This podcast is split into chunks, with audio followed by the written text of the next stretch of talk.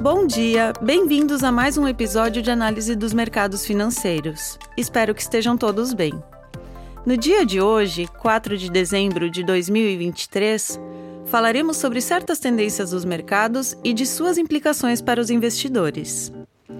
Na Dominion, buscamos a proximidade com os clientes, trazendo informações sobre o mundo financeiro de forma não convencional. Meu nome é Karine e apresentarei a vocês o último relatório elaborado em Londres por nossa equipe da Pacific Asset Management. É tudo pura tecnologia. Este mercado não é tão diferente do passado. É comum ouvir as pessoas falarem sobre os mercados acionários atualmente como se as únicas ações que importassem fossem as ações de tecnologia de grande capitalização dos Estados Unidos. O argumento é mais ou menos o seguinte: vivemos em uma época em que a tecnologia domina nossa economia.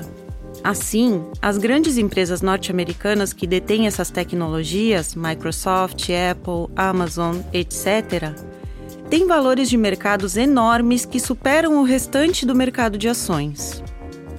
Vivemos em uma época de concentração particularmente alta no mercado de ações, em que uma parcela desproporcional do valor de mercado e do desempenho é impulsionada por apenas um pequeno número de ações. Pensamos em dar uma olhada nos dados para ver se isso é verdade Será que estamos vivendo um momento único para os mercados de ações com relação ao domínio da tecnologia e à concentração geral do mercado? Aqui está uma definição rápida do que queremos dizer com concentração de mercado.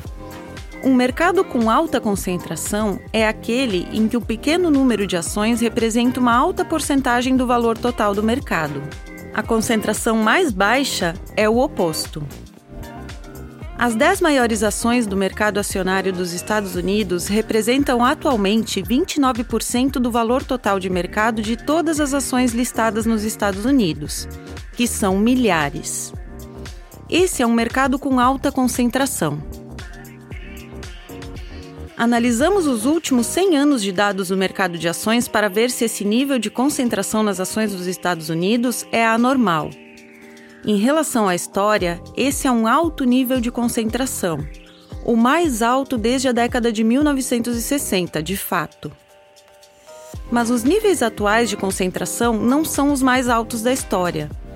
No período entre a década de 1920 e o final da década de 60, a concentração do mercado foi consistentemente maior do que os níveis atuais. Esse foi um período de 50 anos em que a concentração do mercado foi maior do que atual. Portanto, o atual mercado acionário dos Estados Unidos é altamente concentrado em relação à história, mas houve longos períodos em que ele foi ainda mais concentrado. Se formos um pouco mais a fundo e analisarmos as empresas que eram as 10 principais ações em ciclos anteriores de concentração de mercado, descobriremos que em 1960, sete das dez principais ações eram AT&T Comunicações, General Motors Transporte Automotivo, DuPont e Union Carbide, ambas empresas químicas, Kodak Filmes para câmeras, IBM Computação e General Electric Bens industriais e de consumo. Do nosso ponto de vista atual, todas elas parecem empresas antiquadas operando em setores antiquados.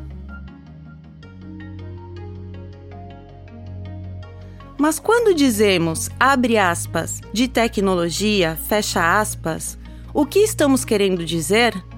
Uma faca e um garfo são uma forma de tecnologia, pois substituíram métodos menos eficientes e menos higiênicos de comer. Um grande avanço para a época mas nenhum de nós descreveria agora o investimento em talheres como investimento em tecnologia.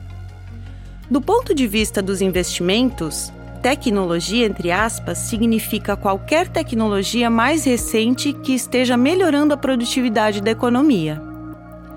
Há cerca de 250 anos, a máquina a vapor era uma tecnologia de ponta que estava transformando a economia da Grã-Bretanha.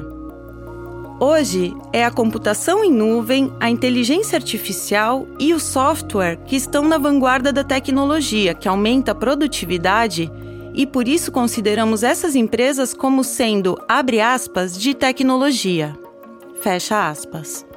Na década de 1960, os setores que estavam transformando a economia e melhorando a produtividade eram os de comunicações, transporte pessoal, carros, produtos químicos industriais e bens de consumos domésticos.